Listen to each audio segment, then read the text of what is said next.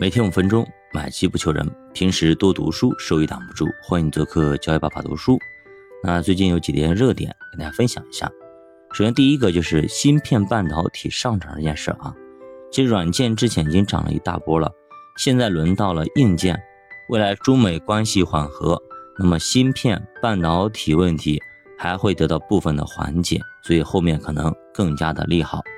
第二点，中概、恒生科技。目前依旧在上涨途中，那么逻辑已经说过，也就是说靴子落地啊，板子打屁股上。另外呢，中美关系的缓和导致啊恒生科技和中概股的上涨。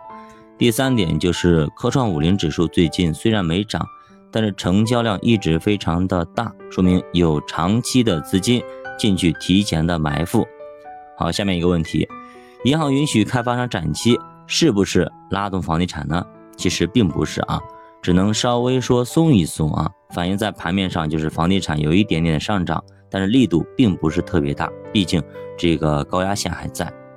第三个是促进人民币升值的因素有哪些？首先第一个啊，央行已经出手干预汇率市场，汇率出现了一定的升值的迹象，人民币现在目前已经到了七点二二八，那么美元已经到了一百零一块八毛六。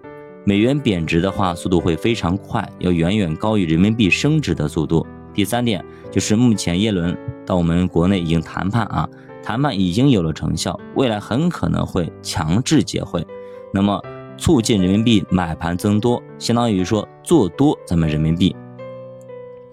那么人民币如果升值，买什么呢？其实您应该买核心资产，买外资重点流入的一些核心资产，包括一些。呃，外资喜欢买的消费的龙头啊，制造业啊，港股的互联网等等啊，风格上应该属于说大盘成长类的风格。你去看一下盘面啊，就是每次我们人民币升值，A 股行情好的时候，大批量的外资流到的那一些，就是应该要买的一些核心资产。好，下一下聊一下那个外资买消费和制造业的逻辑，来分析一下。首先第一个。我们是全球第一大消费市场，而且未来的话，我们的就是消费在咱们 GDP 的占比还会起持续的在提升。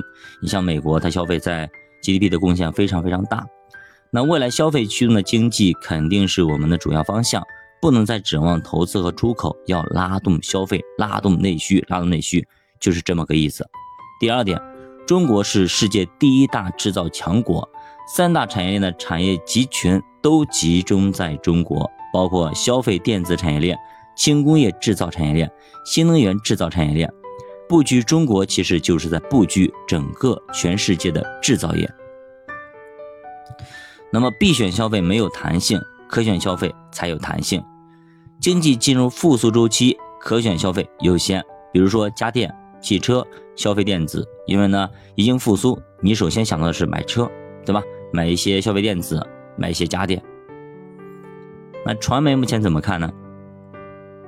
传媒目前在调整的过程当中啊，短期调整可能还没有结束，长期依旧看好。